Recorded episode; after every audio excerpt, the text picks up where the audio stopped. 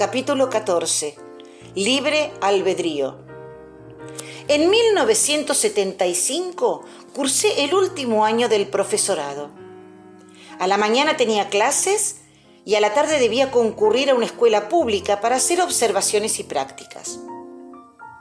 Me tocó un colegio en la calle Rodríguez Peña, pleno centro de la ciudad. Supuse que iba a encontrar alumnos de clase media, parecidos a mí, pero no fue así. El municipio traía a los niños de la Villa 31 en micros, porque en su barrio no tenían escuela. Los vecinos de la zona que contaban con un cierto poder adquisitivo elegían llevar a sus hijos a otras escuelas más distantes o privadas para evitar el contacto con el pobrerío, mientras que los más humildes compartían las aulas sin ningún problema. La maestra de quinto grado me recibió en la puerta del aula una señora mayor, con la frustración y el cansancio marcados en cada arruga. Los chicos se portaban mal y se peleaban mucho. La docente no hacía un gran esfuerzo por seducirlos.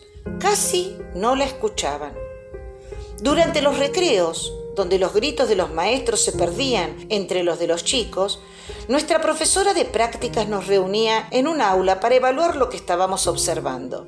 Con mis compañeras estábamos de acuerdo. Todo estaba mal. El lunes de la segunda semana, la maestra me atajó en la puerta de la escuela antes de entrar. A su lado, de pie, con la mirada clavada en el piso, una nena con un bolsito viejo de tela gris, cosido a mano, colgando de su hombro.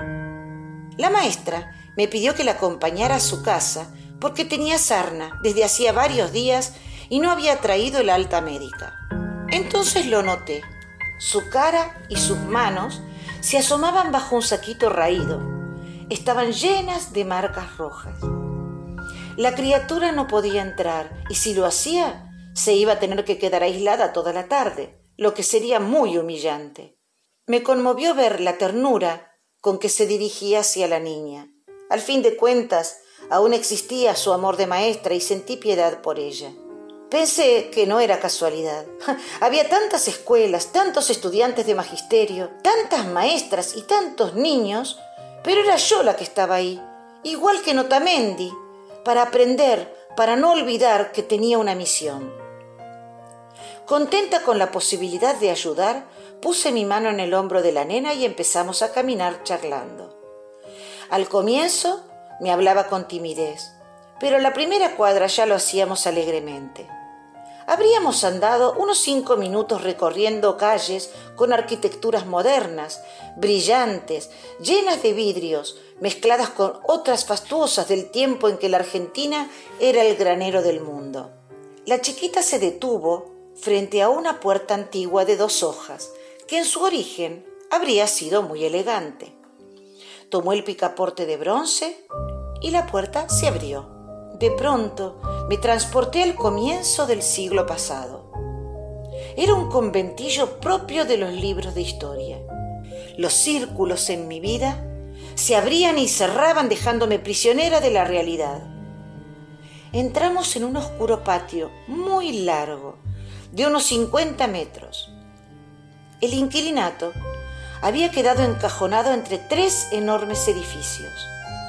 Sobre el paredón de la izquierda, a lo largo de todo el terreno, había tres pisos de habitaciones, como un panal, una al lado de la otra, una arriba de la otra.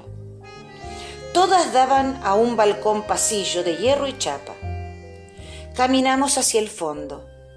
Una puerta abierta dejaba entrever un baño de donde salía un olor apestoso y a su lado, sobre la misma pared, tres grandes piletas de cemento, muy deterioradas, y un pequeño ambiente sin puerta donde se podía ver una cocina oxidada.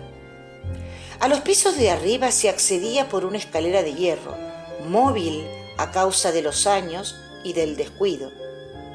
Empezamos a subir. Las habitaciones, como se apoyaban sobre la medianera, solo tenían como abertura la puerta que daba al balcón corredor.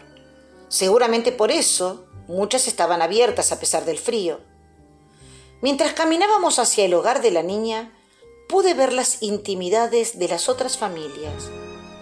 Calentadores con ollas hirvientes, colchones amontonados esperando el desparramo nocturno, televisiones viejas mostrando mundos ajenos. Los ruidos mezclados se parecían al silencio. Olores, muchos olores que se fusionaban con los del baño. Crujía el corredor bajo nuestras pisadas, imposible ser sigilosos en ese espacio exorbitantemente compartido. Llegamos a la puerta de la pieza hogar de la nena. También estaba abierta. Adentro una anciana cosía sentada en el borde de una cama mientras escuchaba la radio. Era su abuela. ¿Cuántos años tendría?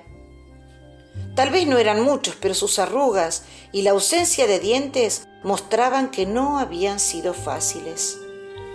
Nos miró asombrada. Le expliqué lo que me había dicho la maestra. Asintió con una sonrisa apenas dibujada, sin decir ni una palabra. Acaricié la cabeza de la nena y me despedí. Salí aturdida, casi queriendo escapar. Un paso afuera de la antigua puerta y, como Alicia en el País de las Maravillas, volví a mi universo, que ya no era el mismo.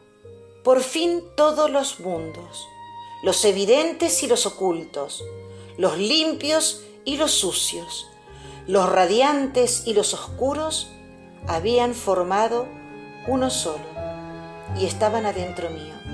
La realidad como una espiral me había encerrado. Ella me estaba buscando a mí, sin descanso, provocándome, haciéndome trampa, no existe el libre albedrío. ¿Acaso puedo elegir otro destino que el de trabajar para cambiar el mundo? Caminaba entre la multitud indiferente que corría, empujaba, conversaba sin mirar más allá de lo evidente. Y de pronto me ganó el miedo. Me sentí insignificante. Yo era menos que nada frente a tanta injusticia establecida. Una sensación de impotencia desconocida me llenó de lágrimas. Entonces busqué la cruz que tenía colgada sobre mi pecho la que me habían regalado al terminar el colegio. Recordé entonces que yo no era una abeja indefensa y solitaria, sino parte de una colmena rebosante de salud. Así que sequé mis ojos y apuré el paso. Tenía mucho que hacer. Cuando llegué a la escuela, me detuve frente a la antigua puerta. Tomé en mis manos sus hierros labrados y con orgullo la amé.